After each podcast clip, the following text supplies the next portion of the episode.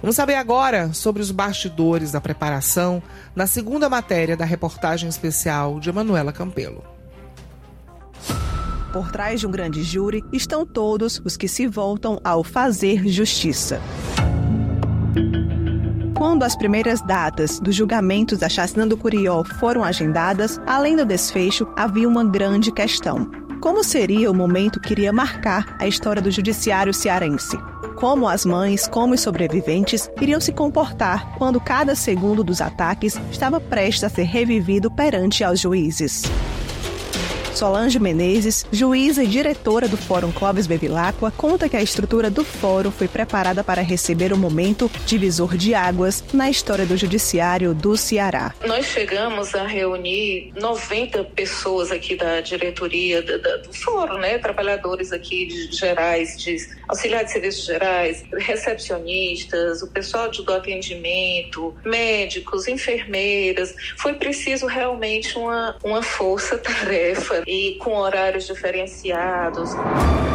Em 214 horas de julgamento, seis policiais militares foram condenados a mais de 1.300 anos de prisão e 14 absolvidos. Mas para que isso acontecesse, um trabalho foi iniciado ainda em 2015. Horas após, a chacina que marcaria a história da segurança pública cearense iria se tornar um símbolo do embate à violência na periferia do Estado ficou a cargo da Rede Acole da Defensoria Pública do Ceará e do NUAVE, o Núcleo de Atendimento às Vítimas da Violência do Ministério Público do Ceará, acolher essas pessoas. A ida ao Fórum Clóvis Bevilacqua era mais um dos desafios. A promotora de justiça Josiana França destaca que cada detalhe para o júri acontecer foi pensado. Afinal, a presença de cada um só foi possível devido ao estreitamento de laços desde o dia pós-chacina. E toda essa dinâmica dinâmica para que essas pessoas arroladas pelo Ministério Público chegassem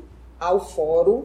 Essa dinâmica foi providenciada pelo Ministério Público. Foi o Ministério Público que providenciou esse deslocamento dessas testemunhas que iam depor em juízo. Foi bem próximo, foi, uma, foi, foi algo acompanhado de perto pelo Ministério Público, esse deslocamento dessas vítimas para que elas pudessem prestar esse depoimento, essa conversa. Houve até uma, uma, situação bem pitoresca, porque uma dessas testemunhas, como a gente tinha essa aproximação, disse que tinha conversado com o promotor e, por conta disso, um dos advogados disse que o Ministério Público estaria orientando as testemunhas, colocar isso em grupo de polícia. Vocês viram, né? Então, assim, houve uma aproximação do Ministério Público em relação a essas vítimas com esse sentido de acolher e de cuidar dessas vítimas que estavam extremamente fragilizadas.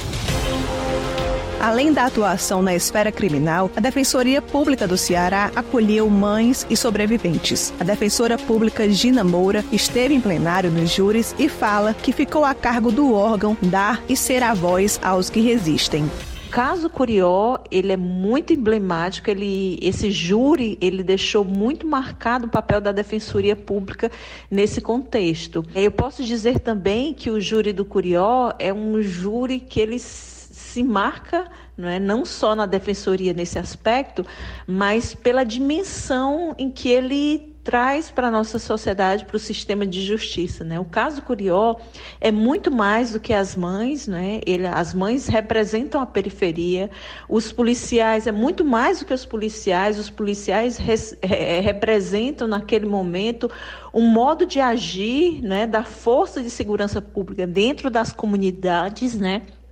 E todo esse julgamento ele, ele tem um impacto social e político muito grande na comunidade, na sociedade de uma forma geral, porque é, é, é a forma como se lê essa prática, né? como, como a, a, a justiça né? representando representada pelo tribunal do júri, pelo conselho de sentença, a sociedade lê aquele, aquele caso. Ela aceita ou não aceita?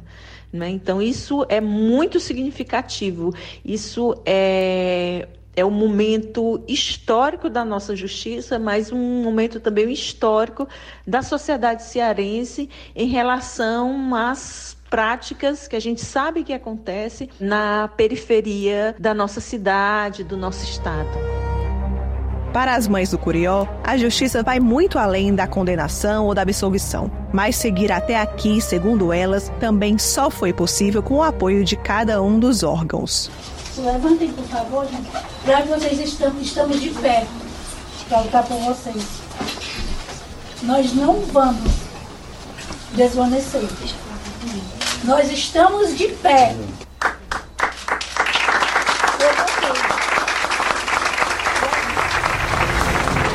No próximo episódio da série Por Trás de um Grande Júri, traremos bastidores da atuação dos órgãos ainda no ano de 2015. Este episódio contou com narração, reportagem e produção de Emanuela Campelo, edição de Emerson Rodrigues e sonoplastia de Kleber Galvão. A coordenação de jornalismo é de Liana Ribeiro. Tá aí a nossa segunda reportagem. Agora, às 6h12, tem um recadinho para você, viu?